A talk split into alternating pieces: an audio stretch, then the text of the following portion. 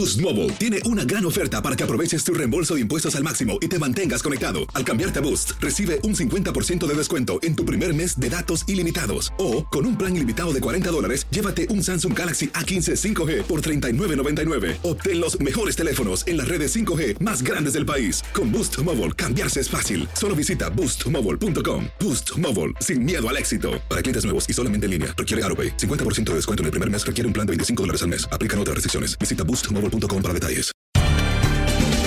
Bienvenidos al podcast de Buenos Días América, la revista radial más completa para los hispanos. Política, salud, economía, tendencia y deporte son algunos de nuestros temas. Bienvenidos.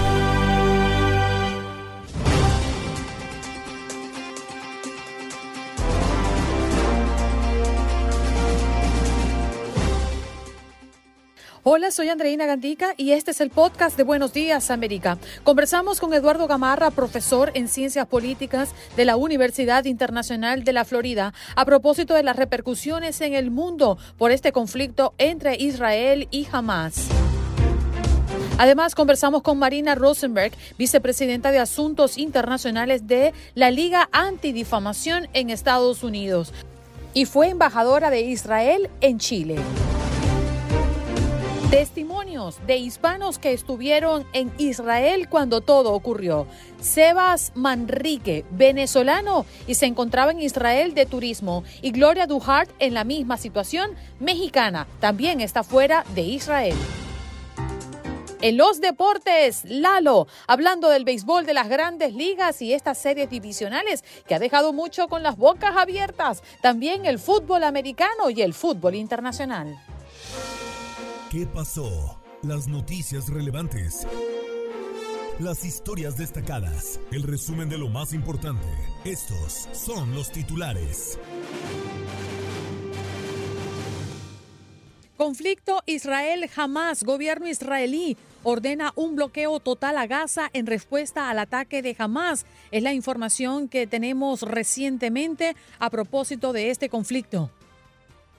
En más noticias le contamos que partidarios de Israel y de Palestina se enfrentan en Nueva York mientras el conflicto se recrudece. Nueva York, donde vive la mayor comunidad judía fuera de Israel, se volvió este domingo un escenario de manifestaciones y enfrentamientos verbales. Esto ocurre mientras los ataques entre Hamas y los israelíes escala y deja más muertos. Aunque no hay una amenaza creíble, en Estados Unidos se refuerza la seguridad en sinagogas y mezquitas.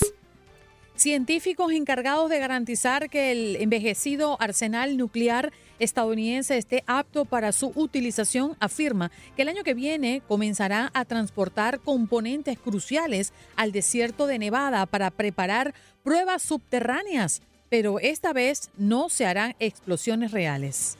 Asesinatos de migrantes en la frontera entre México y Estados Unidos tienen en alerta a las autoridades. Al menos seis migrantes han sido asesinados en las últimas semanas en las zonas del cruce fronterizo entre Baja California, México y California, Estados Unidos. Expertos aseguran que por las características de los ataques y el calibre de las armas que fueron utilizados, estos asesinatos podrían haber sido perpetrados por los llamados narcocoyotes que cobran a los migrantes por pasar a través de zonas que consideran suyas. El expresidente Donald Trump retiró la demanda por 500 millones de dólares que había interpuesto en contra de su exabogado Michael Cohen y la demanda contra el juez que preside la causa por fraude civil en su contra Arthur Engoron, iniciado también por el estado de Nueva York, mientras que el retiro de la causa contra el exabogado del presidente fue por el mismo Cohen, así como por un portavoz de Trump. La tormenta Lidia se aproxima a las costas del Pacífico mexicano y prevé fuertes lluvias. Lidia se ubica a unas 500 millas de las Islas Marías en el Pacífico mexicano y llevaba vientos sostenidos máximos de 68 millas por hora, muy cerca de convertirse en un ciclón, dijo el Centro Nacional de Huracanes de Estados Unidos. Es noticia los futuros estudiantes de Nueva York que están buscando un cupo en alguna de las 130 universidades del estado pueden postularse de forma gratuita durante el mes de octubre. Así lo anunciaron funcionarios estatales a raíz de que la matrícula en todo el sistema de educación superior ha sufrido una disminución de 10 años. Rescates a contrarreloj tras el potente terremoto que dejó cerca de 2.000 muertos en Afganistán. La actividad sísmica frecuente ha afectado las condiciones de vida de miles de personas en Afganistán, uno de los países más pobres de Asia, que además ha sido devastado por los conflictos políticos en los últimos años. Y si nos vamos al sur de la Florida, nos encontramos con una conductora de un autobús escolar que está enfrentando serios cargos tras no percatarse de que una niña de cuatro años permaneció dormida por horas dentro del vehículo. De acuerdo con las autoridades, Elizabeth María Carrero, de 33 años, recogió a la niña en su casa para transportarla a la escuela ubicada en la 2225 del noreste de Miami-Dade y la calle 103. Hombre mata a puñaladas a una mujer y quema su cuerpo. La confundió con su exnovia. Richard Montaño, de 48 años, fue declarado culpable de asesinar a Silvia Vaca Abakey en Virginia. De acuerdo con la investigación, el sujeto confundió a la víctima con su exnovia, quien era el verdadero blanco del ataque. Silvia se estaba hospedando temporalmente en la casa de la expareja de Montaño. En partido que se desarrolló en Londres, Inglaterra, los Jaguares de Jacksonville vencieron 25 a 20 a los Bills de Buffalo. Sorpresa, Jaguars vencieron a los Bills.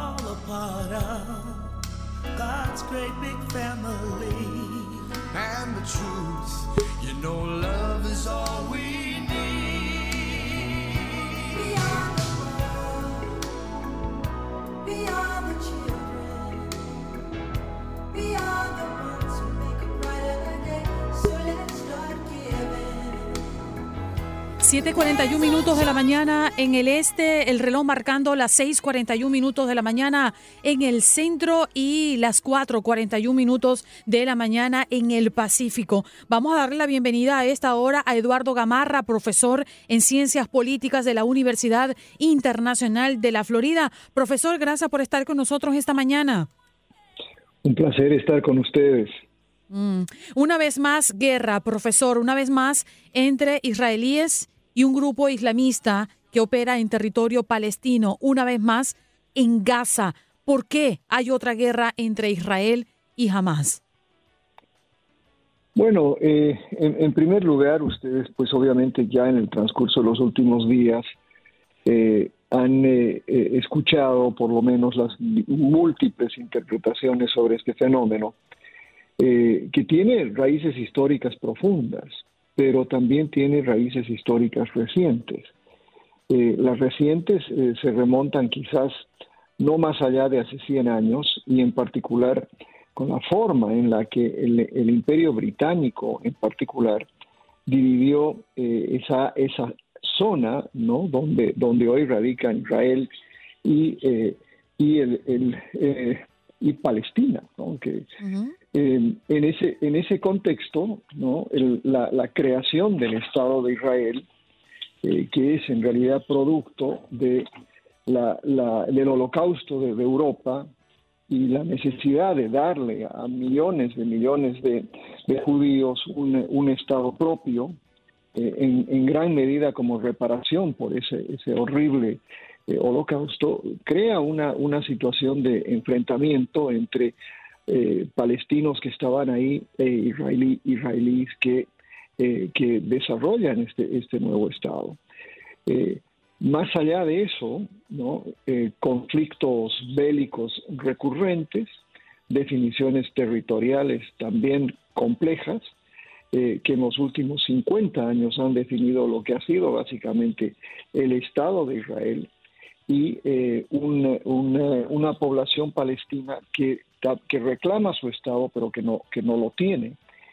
Y que eh, en esencia eh, termina en un conflicto donde Israel, como que tiene su derecho a defender su nación, se defiende de manera recurrente de palestinos que optan por el terrorismo para intentar pues lograr lograr también ellos un estado y eso eh, yo diría en, términos muy generales y muy vagos, eh, es lo que, lo que nos lleva a esta situación actual. Profesor, muy buenos días, un gusto saludarlo de este lado.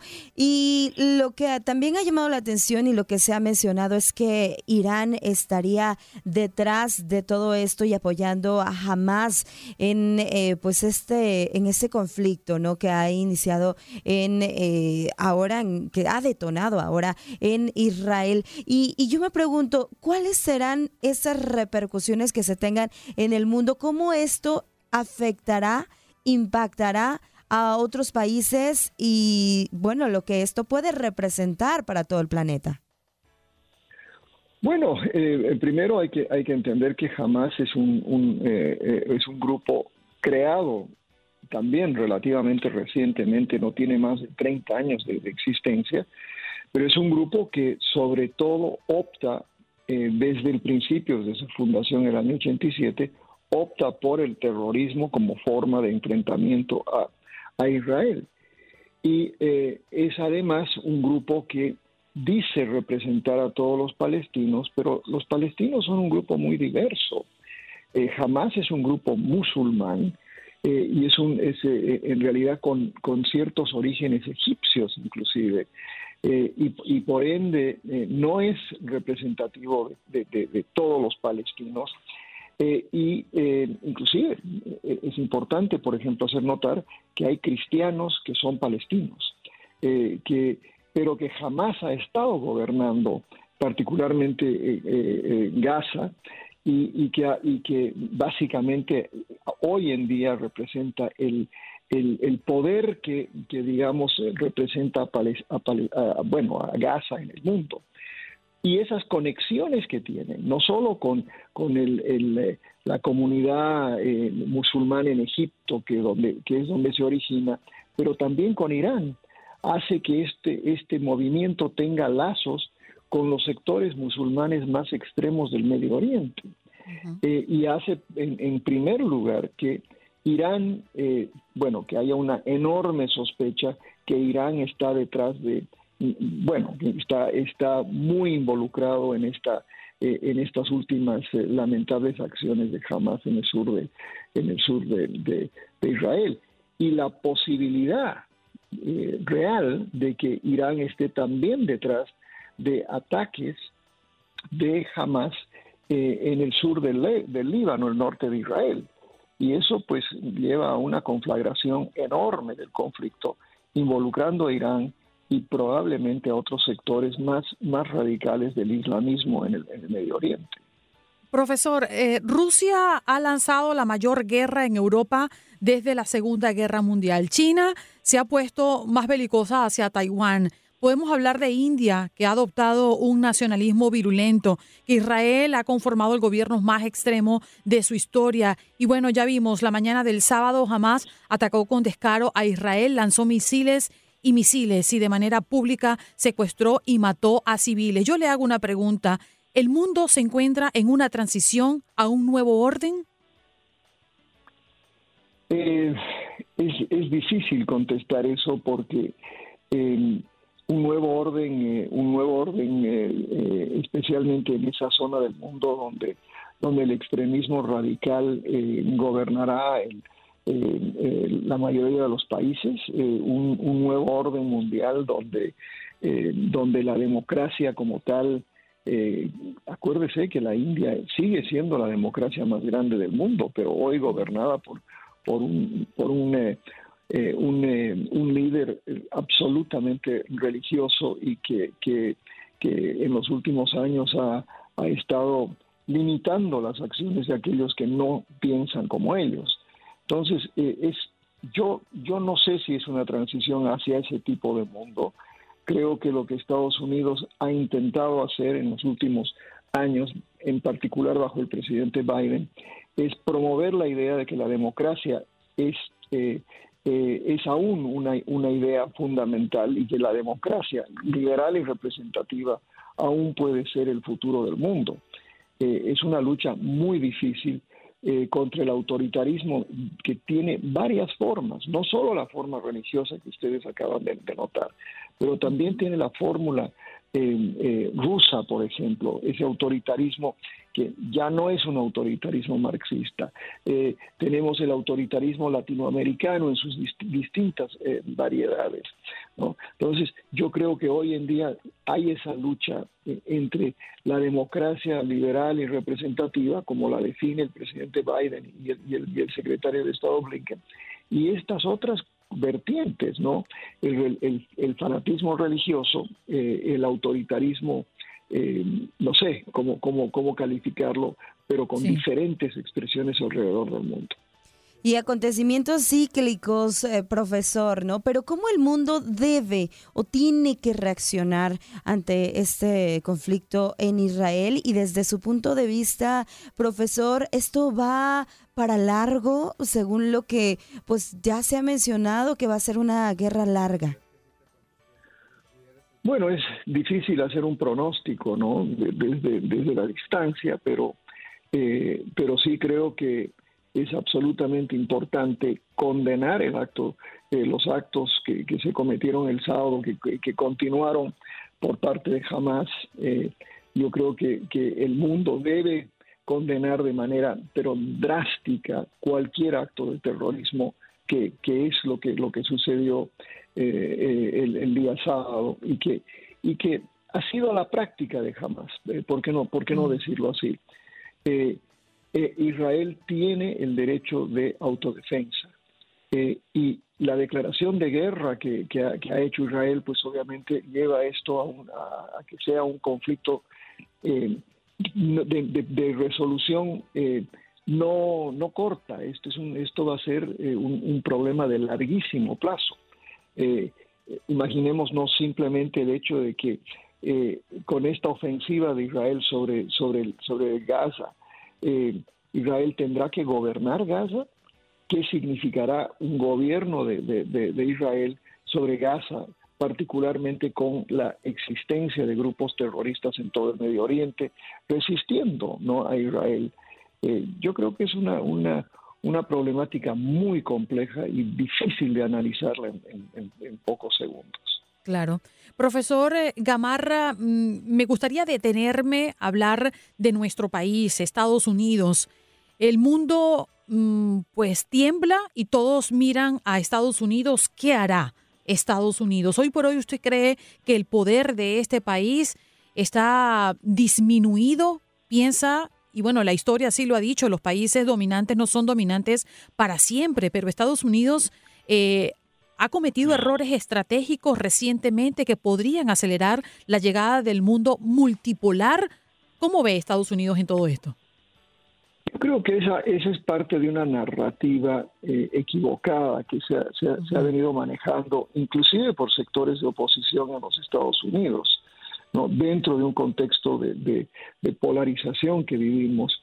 Eh, ha sido recurrente esta idea de que tenemos un presidente débil, un presidente que, que, no, que no manifiesta dureza en el exterior, etcétera. Y yo creo que esa narrativa eh, está eh, equivocada en, gran medida porque más bien lo que, lo que se ha logrado en los últimos años, por ejemplo, cosas que no, que no habían sido posibles durante muchísimos años, es la, unificación de Europa en torno a la agresión rusa a Ucrania. Eh, se ha logrado de alguna manera eh, tener, inclusive viendo los, los informes económicos esta mañana. Estados Unidos, a pesar de, de todo, es la economía más saludable del mundo. Sí. Y, y, con, un, eh, con, el, con el mayor crecimiento económico global. Eh, y, por otra parte, no a pesar de todo, sigue siendo una, una democracia fuerte. una, una democracia fuerte que está obviamente en, en, en problemas. Pero si comparamos eso con la situación, eh, por ejemplo, ¿quiénes son, cuál sería el, el, mundo multipolar? Una Rusia, una Rusia que, que tiene una economía completamente devastada producto de la guerra, una China que tiene enormes problemas económicos eh, y que, y que eh, también tiene que concentrarse en, en, esa recuperación económica eh, tan necesaria para, para llegar a ser pues lo, lo que... yo creo que es, esa narrativa es prematura y creo que, que por ahora Estados Unidos sigue siendo el, el único y verdadero gran poder en el mundo. Bien, profesor, le agradezco estos minutos para analizar la perspectiva, ¿no? De cómo está asumiendo el mundo este conflicto entre Israel y Hamas. Gracias por estar con nosotros esta mañana. Un placer, como siempre. Hasta luego. Allí está. Eduardo Gamarra, profesor en Ciencias Políticas de la Universidad Internacional de la Florida. Vámonos a la pausa y regresamos ya.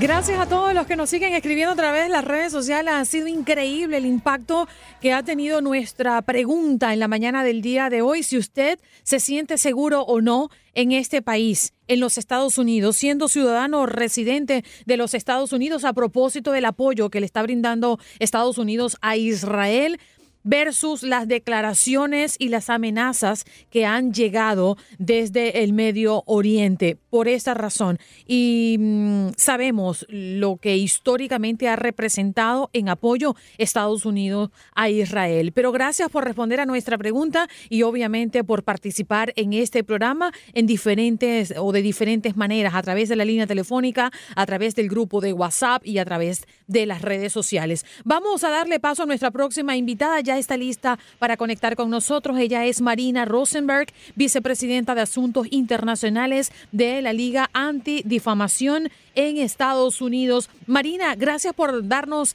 este espacio en la mañana de hoy. Gracias por la invitación. Buenos días. Buenos días, Marina. Este, mm, este conflicto nos ha dejado nuevamente en la reflexión a propósito de tener que hablar de una nueva guerra. Te pregunto, aquí estamos hablando básicamente de una guerra mm, territorial o estamos hablando de una guerra por religión? ¿Cómo debemos nosotros entender todo esto? Mira, la organización terrorista de Hamas, desde su fundación, eh, tiene como objetivo terminar con el Estado judío y eh, asegurarse que todo ese territorio, lo que es hoy en día Israel, eh, sea territorio palestino. Ellos son una organización al igual que ISIS. Su ideología es matar a los que son infieles en su manera de pensar, y esto quiere decir a los judíos y judías incluso a niños, jóvenes y gente eh, mayor o con discapacidad. Ellos han hecho esto desde el comienzo eh, con eh, ayuda de Irán, también de finanzas y también de entrenamiento. Y hemos visto en estos dos días terribles una masacre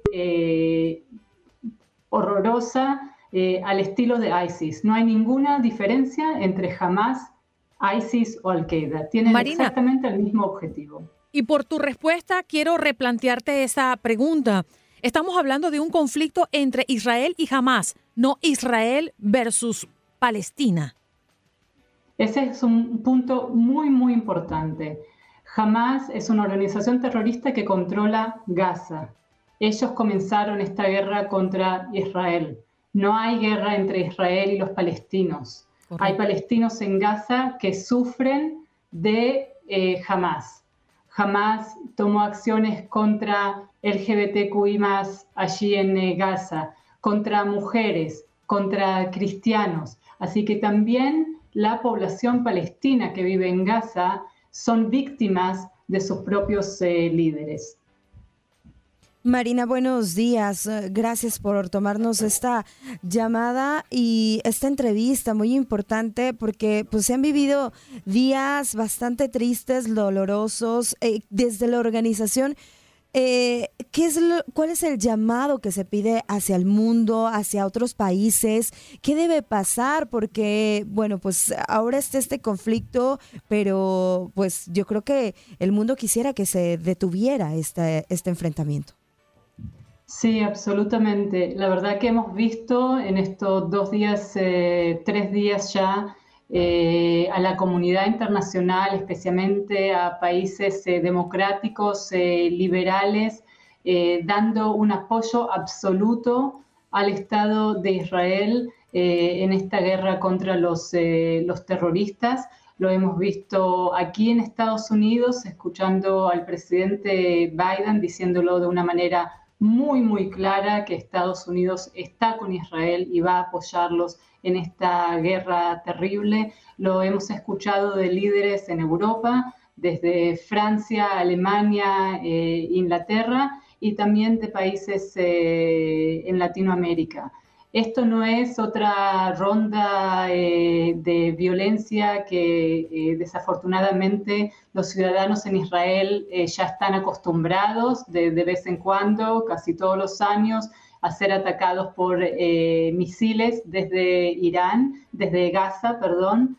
esto es otro nivel, como dije, es una masacre y por eso la comunidad internacional en completo debe seguir apoyando a Israel, no solamente hoy y ayer, sino en los próximos días, que seguramente van a ser muy difíciles eh, con eh, ataques a Gaza eh, y la comunidad internacional tiene que seguir apoyando el derecho del Estado de Israel a proteger a sus ciudadanos y ciudadanas.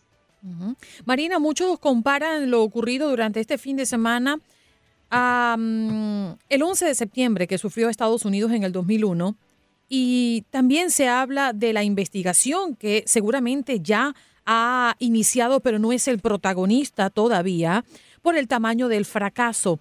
Y seguramente también van a haber cambios importantes tanto en el liderazgo de los servicios de inteligencia, uno de los más grandes que hemos visto en la historia militar. Y continúa haciéndose la pregunta, ¿qué pasó? ¿Por qué falló la inteligencia de un país que se supone tenía esto controlado? No hay ninguna duda que lo que hemos visto eh, el sábado a la mañana, hora de Israel, es eh, un fallo completo de inteligencia eh, del, ejército y probablemente también del gobierno actual.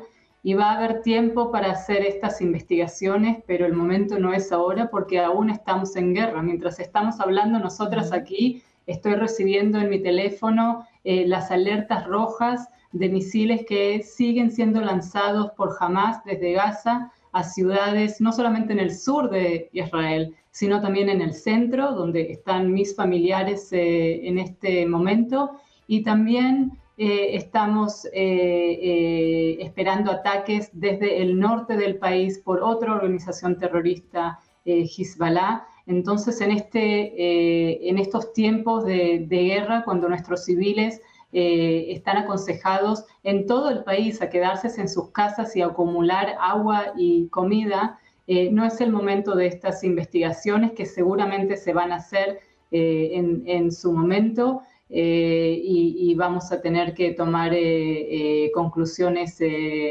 muy difíciles, me imagino. Sí, Marina, desde la organización, eh, ¿cómo, ¿cómo apoyar a estos grupos que, y, familias que ahora lo necesitan? Sabemos, por ejemplo, también que en Estados Unidos también ha habido ya algunos altercados ahí entre partidarios de Israel y de Palestina que se han enfrentado mientras todo este conflicto pues sigue recrudeciendo. Sí, bueno, primero en el, tema de, ayuda, se necesita tanta ayuda ahí para, la población en, Israel. Si hay un rayo de luz en toda esta tragedia, es ver cómo los ciudadanos y ciudadanas en Israel de inmediato se están organizando para apoyar a todas esas familias que aún no saben dónde están eh, sus queridos, sus nietos, sus hijos, sus eh, hermanos que fueron o asesinados o secuestrados eh, por Hamas y realmente todo el país se está eh, organizando para, apoyarlos, si es en eh, donación de, comida, donación de sangre, si es en darles lugares en el centro del país, en el norte, para que puedan estar ahí un poquito más, eh, más a salvo y también desde, desde aquí, desde Estados Unidos, eh, y desde otros eh, países hay muchas organizaciones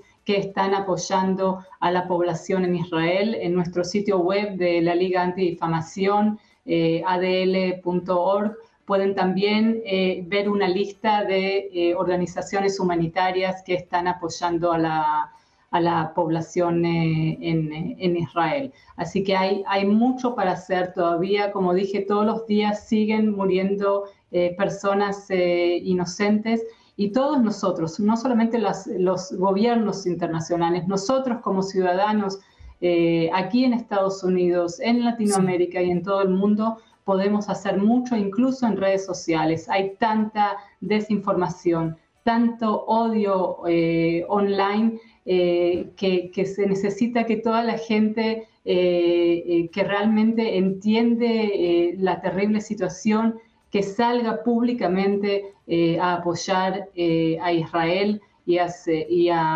sus eh, ciudadanos. Y, una, palabra en el tema de, esas demostraciones de, apoyo. Por un lado, vimos muchísimas demostraciones en todo el país aquí y en el mundo a favor de Israel. Y por otro lado, como, como bien ha dicho, vemos demostraciones supuestamente en solidaridad de los palestinos. Pero esas demostraciones, como bien estamos viendo desde la Liga Antidifamación, son demostraciones de odio no solamente contra el Estado de Israel, sino contra judíos. Lo vimos hoy en Sydney, lo vimos eh, ayer y antes de ayer en Nueva York y en Filadelfia, y allí esos son actos de antisemitismo, no de crítica hacia un gobierno.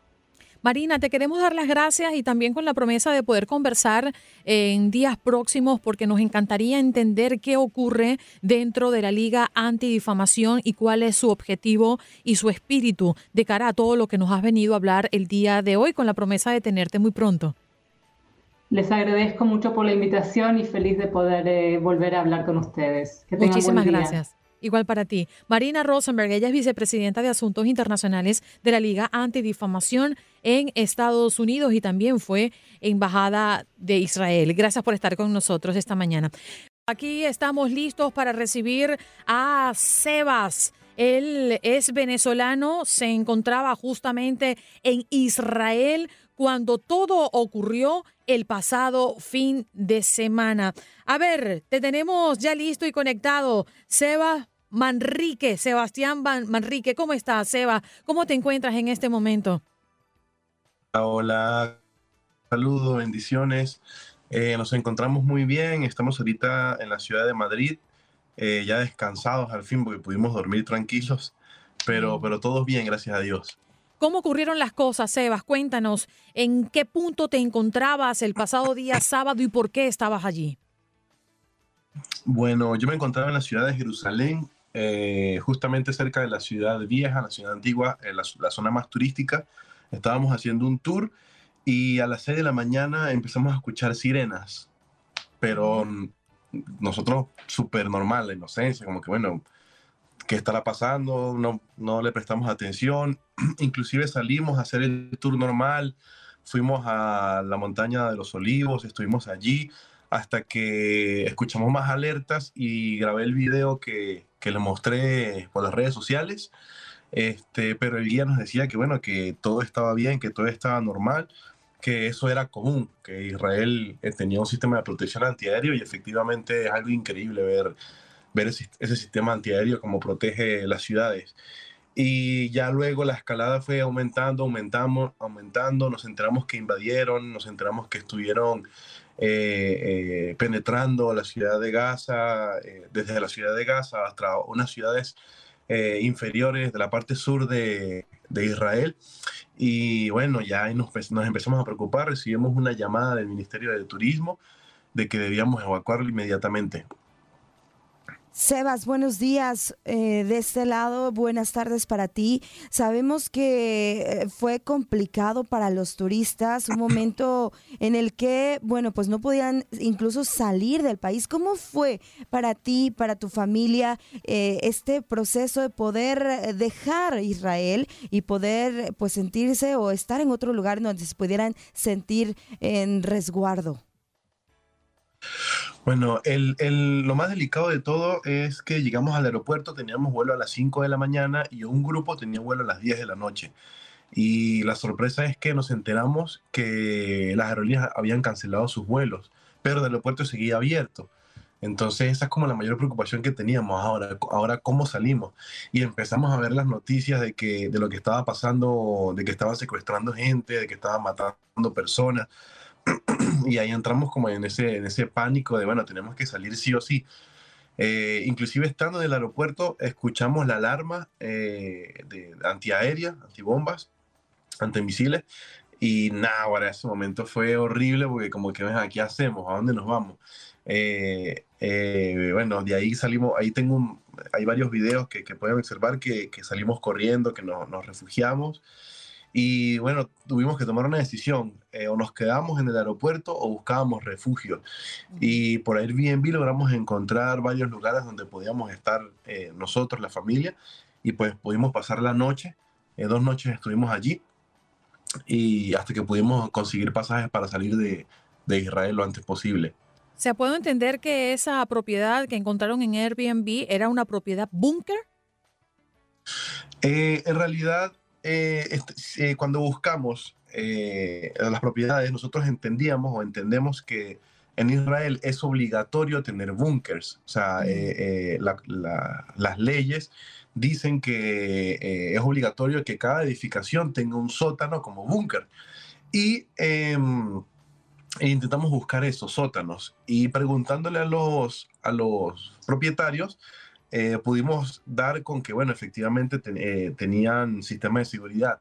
Algo que nos llamó la atención es que desde que nosotros llegamos a Israel, los lugares en los que nosotros nos hospedábamos normalmente tenían puertas de protección, ventanas de protección, o sea, eran como lugares que estaban preparados, pero para nosotros eso era, era algo normal.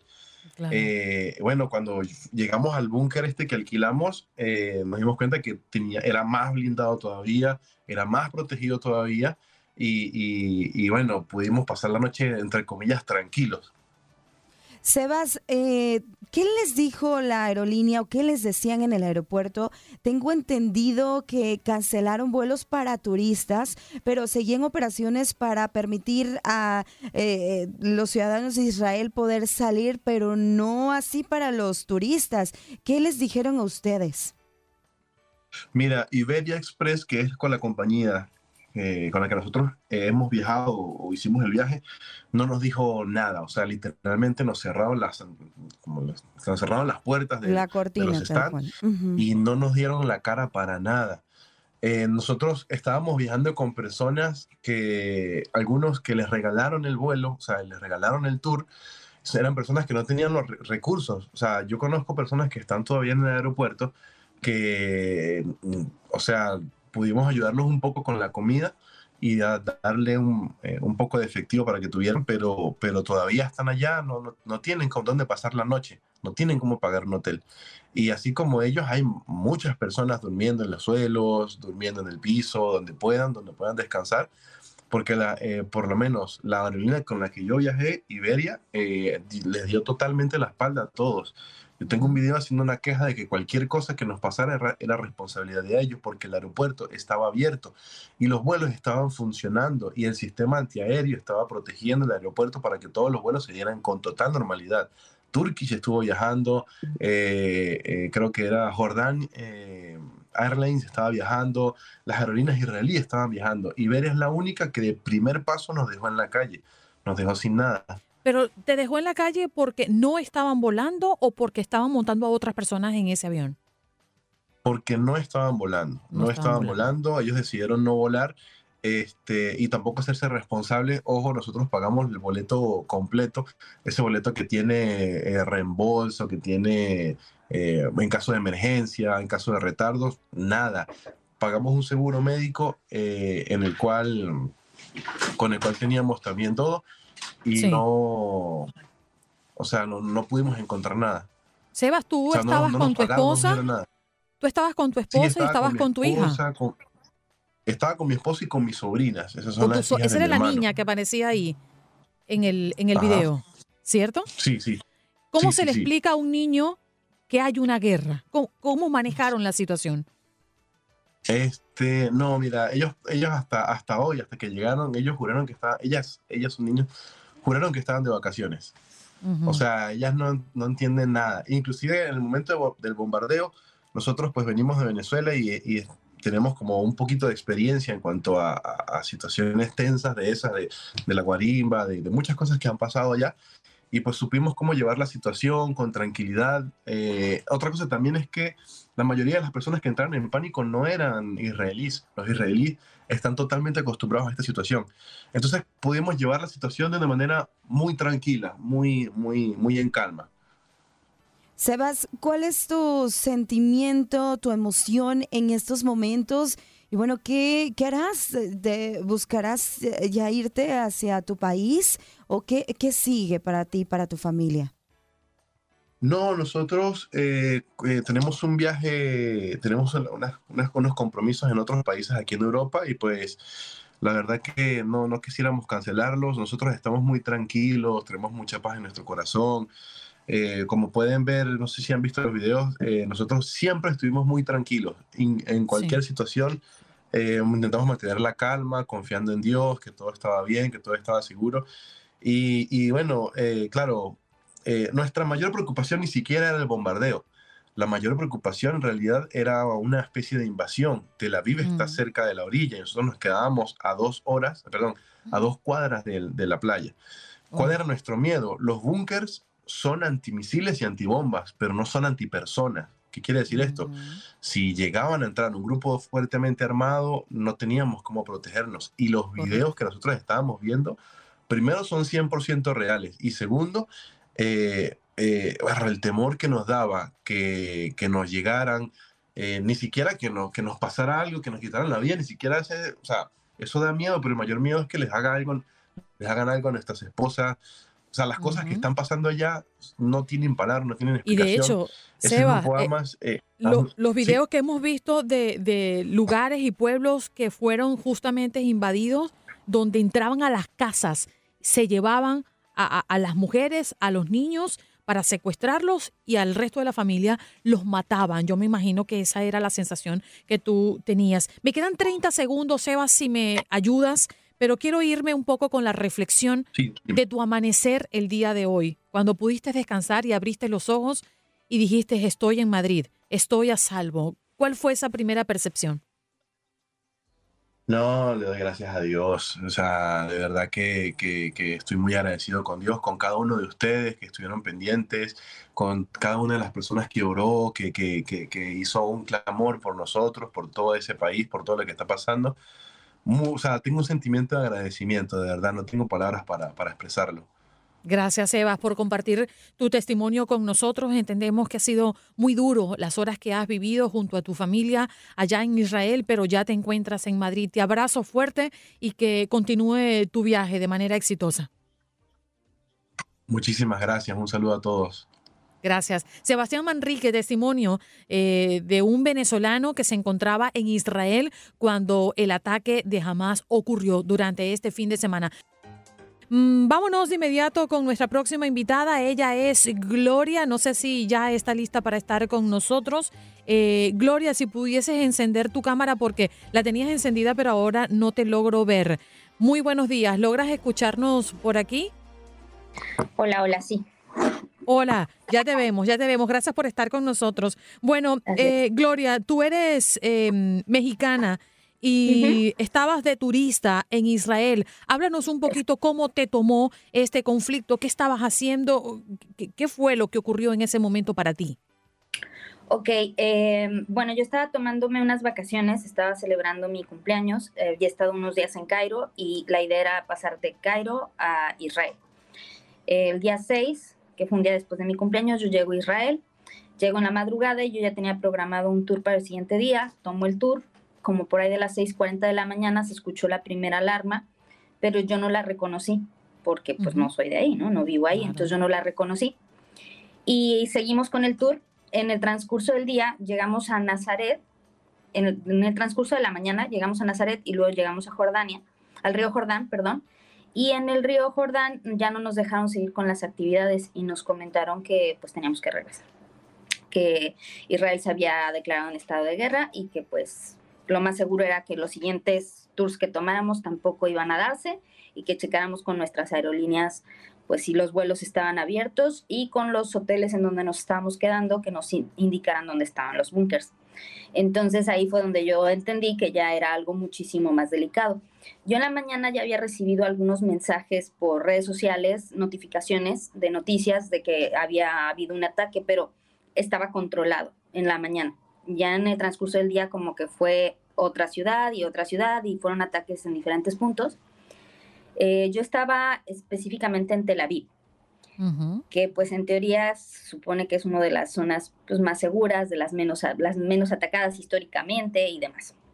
Entonces, em, hasta ahí pues ya llegamos al hotel, yo como mexicana era la única y aparte yo viajo sola regularmente, entonces yo estaba sola. Conocí al grupo de gente ahí, pero yo estaba sola realmente, yo llegué por mi parte. Entonces, este, ya nos dijeron ahí los recepcionistas, este es el punto de encuentro, el búnker está aquí enfrente. No nos metieron al búnker, solamente nos dieron indicaciones de dónde estaba. Correcto. Y nos dijeron, hay un punto de encuentro y el búnker está aquí, pero el búnker no estaba en el hotel, estaba enfrente. Eh, nos dijeron, de momento, váyanse a sus habitaciones, no es necesario que estén ahí. Si se escuchan las alarmas, entonces hay que llegar aquí a punto de encuentro y ya nos movemos para allá. Ok. Entonces, eh, todo iba bien, todo estaba tranquilo, al, parecer todo estaba controlado, sí habían ataques todavía, pero no en Tel Aviv, repito, o sea, no estaban como ahí presentes, a excepción del de la mañana, en la mañana sí fue el ataque. Y ya como por ahí de las nueve de la noche se empezó a escuchar la alarma. Primero se vieron luces en el cielo, se iluminó el cielo y luego se escuchó la alarma. Y luego se empezaron a escuchar las explosiones. Y ahí ya fue cuando pues eso no paró durante varias horas. Ya no paró y alarma y subir y bajar y alarma y explosiones otra vez y otra vez y otra vez. Y nos decían que la indicación era que no saliéramos del hotel porque habían tres vías de, invasión, por así decirlo, la que era la aérea, la terrestre y la marítima, porque aparte nosotros estábamos en la costa. Entonces nos decían, la indicación es que no salgan, no estorbarles a los soldados que están afuera no ponerte en peligro con los terroristas porque te pueden agarrar como escudo humano y no exponernos a los a los misiles que se destruyen porque los proyectiles caen y pues también es un peligro para nosotros. Entonces no había forma de ni hacerse para un lado, ni para el otro, ni para adelante, ni para atrás, o sea, no podíamos movernos. Estar en el hotel también representaba un peligro porque a pesar de que el domo tiene mucha efectividad, no es 100% efectivo, ¿no? Entonces también había una posibilidad de que cayera algo ahí. Y pues ya nos dijeron, o sea, la indicación es esta, alejarse de las ventanas, empezaron a proteger las ventanas, todos estábamos ahí, éramos como 25 huéspedes en el hotel, todos estábamos en unas escaleras así, escondiditos, callados, bueno, llorando, obviamente, asustados. ¿Y tenían comunicación en ese momento en sus celulares? Eh, sí, sí había comunicación. ¿Y a quién llamaste? Especialmente, eh, primero, yo antes de que sucediera todo, yo dije, le voy a avisar a mi mamá que estoy bien, porque si ve las noticias se va a asustar. Entonces yo la contacté y yo le dije, hubo un ataque, mamá, pero estoy bien, no te preocupes, todo está bajo control. Ah, ok. Pero cuando ya pasó el ataque, el ataque, el ataque, ya la primera persona que contacté fue a mi hermana y le dije, está pasando esto, estamos en un ataque, tengo mucho miedo, eh, o sea, ya, ya estaba yo muy mal. Y a mí, me habló mi, mi, novio y también me dijo, tranquila, él estaba en la llamada conmigo. Y yo es que, pues, está pasando ahorita, o sea, ahorita no sé qué hacer y ta, ta, ta. Entonces mi hermana, la más pequeña, me empezó a ayudar, pues, a tratar de moverse con, con la embajada, con buscar vuelos, con hablar con periodistas, con, o sea, ella traía la mente más clara que yo, porque pues yo estaba dentro del conflicto. Yo lo que buscaba era aquí me voy a esconder, aquí me puedo resguardar, eso me puede servir para tal. O sea, mi mente estaba más en ahorita. Sobrevivir. la forma, sí, sobrevivir. Gloria, buenas tardes para ti, buenos días de este lado, gracias por tomarte este tiempo ahora que ya pues estás a salvo, ¿no? ¿Cómo te sientes después de todos estos eh, momentos que viviste? Una celebración, lo que iba a ser una celebración que bueno, se va a convertir en un cumpleaños inolvidable, algo que vas a llevar y que definitivamente tú quienes te acompañaban pues no van a olvidar jamás después de esta situación y también te sentiste vulnerable en un país prácticamente desconocido para ti. y, sin saber sí, qué totalmente. Totalmente. En ese momento me sentía hasta como un animalito y eso hasta cierto punto me hace sentir mal porque pues, somos humanos, ¿no? Se supone que somos personas que estamos razonando, pero yo buscaba la forma de cómo sobrevivir, tal cual animalito, ¿no? O sea, eh, todo lo veía yo como un objeto para o defenderme o protegerme o ocultarme, o sea, todo el instinto, ¿no? De del huye o... De sobrevivencia. O sí, sí, sí, muy, muy duro. Em, después, al siguiente día que ya pude salir, porque esa mañana fue una, fue, esa noche fue una noche horrible, ¿no? A la mañana hubo un silencio horroroso, o sea, un silencio como de dos horas que uno dice, ya se acabó o viene algo peor. Em, ya después en la tarde ah, bajamos con la gente de recepción y nos dijeron que las cosas seguían muy mal, que nos quedáramos en, nuestras, en nuestros espacios. Ya por ahí de la tarde yo estuve en comunicación con otros mexicanos que no los conocía ni los conozco en persona, o sea, fue por todo este movimiento. Y estos mexicanos pues ya me dijeron, ¿sabes qué? Específicamente esta aerolínea no ha cancelado sus vuelos. Entonces yo busqué la forma de mover mi vuelo, que yo ya tenía un vuelo programado para Estambul, pero para otra fecha. Entonces lo único que hice fue adelantarlo. Y ya, Ahora ya encontré el vuelo, vine para acá, resultó que una hora después de que salió mi viaje habían atacado el aeropuerto de Tel Aviv. La verdad es que estos días, ayer todavía estaba como procesando todo, creo que todavía sigo procesando todo. Han sido ratos en los que me siento a salvo y han sido ratos en los que me da mucho sentimiento y lloro y hay ratos en que me siento enojada y hay, o sea, estoy como con muchas emociones todavía. Ya van dos días que tengo pesadillas. Que sueño que en Jalisco suceden cosas y que caen bombas y, o sea, eso Estás consciente que tienes que buscar ayuda, ¿verdad?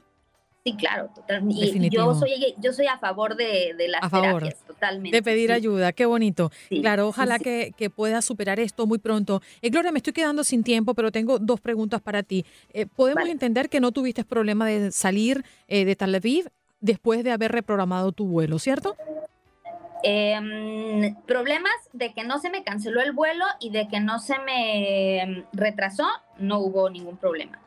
Sí hubo algunas cosas de que pues nos detenían, hubo muchísima revisión, o sea, sí hubo como esta parte que todo se complicó, pero yo tuve mucha suerte, muchísima suerte. Y mi otra pregunta es, ¿regresarías a Israel? Todo el mundo me pregunta eso. Es una pregunta bien difícil porque yo soy una mujer de fe y soy cristiana y, una de mis, de mis, ilusiones era bautizarme en el río Jordán. Em, oh.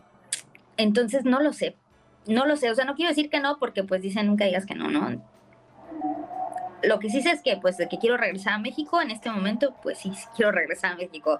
O sea, mi primer paso lo conozco, pero de aquí a unos años, no sé, ojalá que la situación que hay entre Israel y este grupo de, de terroristas pues se mejore estás viva, estás a salvo, Gloria. Y estamos muy felices de que hoy puedas contarnos tu historia y lamentamos mucho por lo que has estado pasando en los últimos días, pero por ser una mujer de fe, siento que esto lo vas a superar muy rápido y queremos darte las gracias en nombre de todo el equipo, principalmente Janet, que hizo ese primer contacto contigo, de aceptar nuestra invitación para que hoy cuentes tu historia en este programa. Muchas gracias. Muchas gracias a ustedes. Y que pronto puedas regresar a México, abrazar a tu familia, abrazar a tu novio, que pronto puedas estar con los tuyos. A mi hijo. Tu hijo. a tu hijo, wow. Gracias, Gloria. Un abrazo. Conversábamos con Gloria Dujar, mexicana que se encontraba de turista en Israel. Bye. Chao. Estás escuchando el podcast de Buenos Días América, la revista radial más completa para los hispanos. Escúchanos en las diferentes plataformas: Euforia, Spotify, TuneIn y iHeartRadio. Tu DN Radio. Vivimos tu pasión. Adrenalina, pasión y orgullo. Todo por ser campeones. En Buenos Días, América. Contacto Deportivo.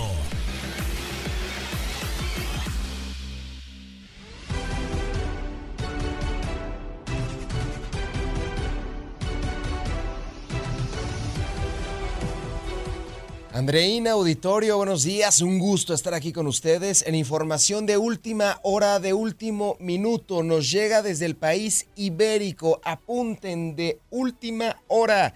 Eden Hazard anuncia su retirada del fútbol. Pude hacer realidad mi sueño, jugué y me divertí. El belga se despide del fútbol profesional en una carta a través de sus redes, apenas a los 32 años de edad, cuando le faltaba un contrato, un año más, para militar en el Real Madrid. Eden Hazard, otrora estrella del equipo de Bélgica y también del fútbol internacional, anuncia su retirada del fútbol profesional. Así que se acabó la confianza y Eden Hazard dice adiós en una muy pero muy emotiva carta que publicó en sus redes sociales en los últimos minutos. Vámonos con información que tiene que ver con el béisbol de la MLB. Los Phillies cayeron ante los Bravos. Así es, señoras y señores. La mejor ofensiva de toda la Major League Baseball ha despertado por fin. Tras ir, tras ir abajo todo el partido, un jonrón de Austin Riley hizo explotar el Tweet Park de Atlanta, pues este le dio la ventaja a los Bravos de 5 a 4 sobre los Phillies. En otro resultado, los Diamondbacks derrotaron a Los Ángeles Dodgers cuatro carreras a dos y se colocan a solo una victoria de avanzar a la siguiente ronda. Estos d van en serio. Tori Lubello, manager del conjunto de Arizona. Todo lo que estamos uh, haciendo y todo lo que hemos hecho siempre ha sido mantenernos en el ataque.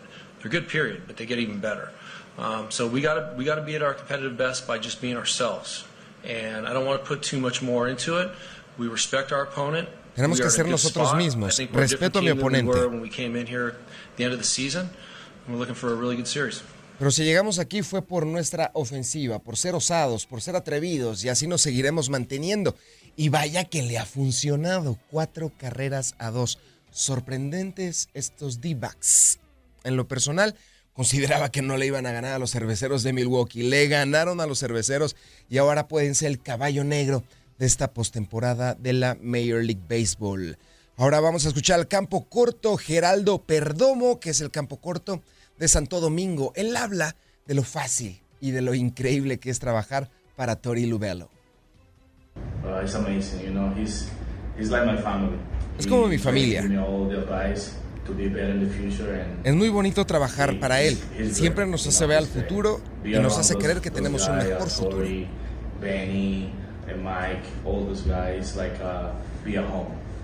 Todos mis compañeros, Benny, Mike, entre otros, nos sentimos como en casa, trabajar para él. Un entrenador, si no lo conocen, tengan la oportunidad de buscarlo. Es un entrenador osado, un entrenador que siempre va hacia el frente, un entrenador que busca sacar la parte emotiva y esa parte emocional de sus jugadores, un entrenador que no tiene pelos en la lengua, que dice lo que piensa y un tipo muy transparente. Tori Lubello, manager de los d que está sorprendiendo a propios y a extraños. Para finalizar, lo que aconteció el día de ayer en la NFL, en la National Football League. Los Raiders le pegaron a Jordan Love y a los Packers 17 a 3 en el tradicional Monday Night Football allá en Las Vegas, Nevada.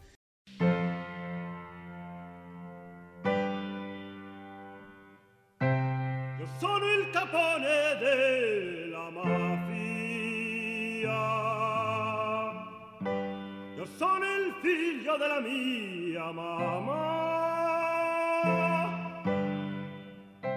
Tu sei un estroncio di merda. E un filo di Troia in Venezia. Venezia. Venezia.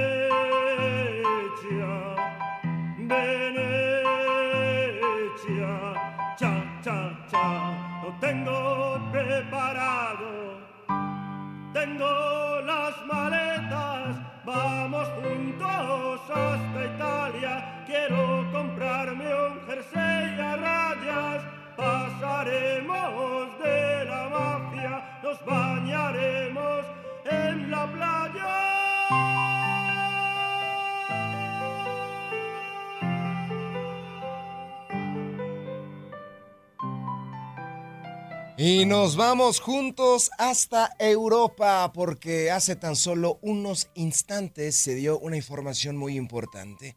Lista la Eurocopa 2028 y la Eurocopa 2032.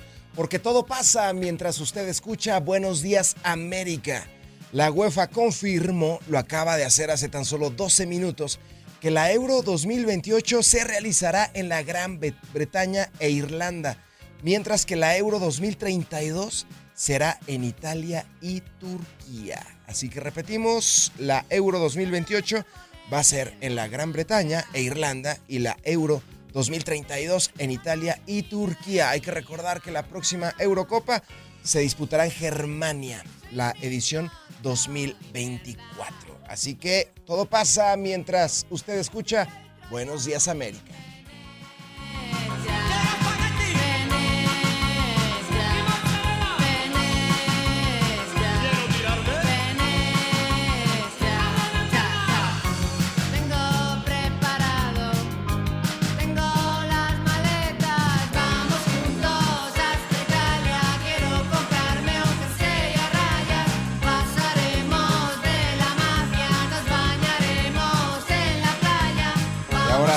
Regresamos a nuestro continente porque los Bravos de Atlanta empataron la serie divisional al vencer a los Philadelphia Phillies dentro del juego 2 de la Major League Baseball. El héroe de la película para los Bravos se llamó Austin Riley, que con un estacazo de cuatro esquinas en la octava entrada se puso 5 a 4 en el Truist Park. Haciendo un swing preciso, se llenó de cuero e hilo. Riley la depositó del otro lado y con esto Acuña se encontraba en los senderos y se consumó la voltereta secundada por el salvamento del cubano Raizel Iglesias. Una voltereta espectacular, la gente lo disfrutó y ahora van al desierto. Así que Brian Snitker, que es el manager de los Bravos de Atlanta, comunicó lo siguiente. keep carrying, so um, big time. Third row on the left. What can a win in that kind of fashion do for you guys the rest of the series? No, it's not going to do bad. I know that. Gran victoria que viene para ustedes por el resto de la serie. Um, you know, it, it's you know we got another day off tomorrow and tenemos día libre um, hoy. You know, we travel and all that, but that's good because vamos a viajar y todo eso, pero está bien. We had I don't know 13 innings or 14 innings, of not a lot going on, so. Um, tenemos 13, you know, 14 see, innings, todavía nos falta mucho. Amassed a few at bats after the layoff and and kind of got back in their in their groove a little bit. Tenemos que regresar uh, al equipo y volver uh, a las bases de lo que nos hizo triunfar en otras ocasiones. The Darno Wheeler uh, matchup, were you somewhat surprised by that, and were you also uh, just maybe happy about it because there is no, the familiar? Just, uh, you know, Travis is, is one of those guys that never panics in it. ¿Estás sorprendido por lo que hizo Travis Wheeler? You know, grinds through it bad, and, and I don't think he, you know what, he's got a great, slow heartbeat, and No, él siempre ha tenido, él siempre ha tenido solvencia y él siempre ha sabido uh, lo que significa este deporte para él. No. Hay las palabras de Snitker, que es el manager de los Bravos de Atlanta. Brian Snitker, que se coloca, se coloca pues ya con la pizarra empatada. Uno a uno la serie ante los Phillies. Se pone sabroso, se pone muy, pero muy interesante esta serie. Del otro lado tenemos pues ya una serie casi definida con los D-Backs que están a tan solo un juego de avanzar a la siguiente ronda. Los D-Backs han sorprendido a propios y extraños y se encuentran a una victoria, a una victoria de sacar al candidato para muchos, no solamente de avanzar a la Serie Mundial, sino de ganarla. Los Ángeles Dodgers. Un abrazo hasta California. Seguramente están sufriendo pero todavía queda historia por cumplir, todavía queda mucha historia para contar, así que no pierdan la fe. Gracias por acompañarnos en nuestro podcast. Buenos días América. Y recuerda que también puedes seguirnos en nuestras redes sociales. Buenos días AM en Facebook y en Instagram. Arroba Buenos días América. AM. Nos escuchamos en la próxima.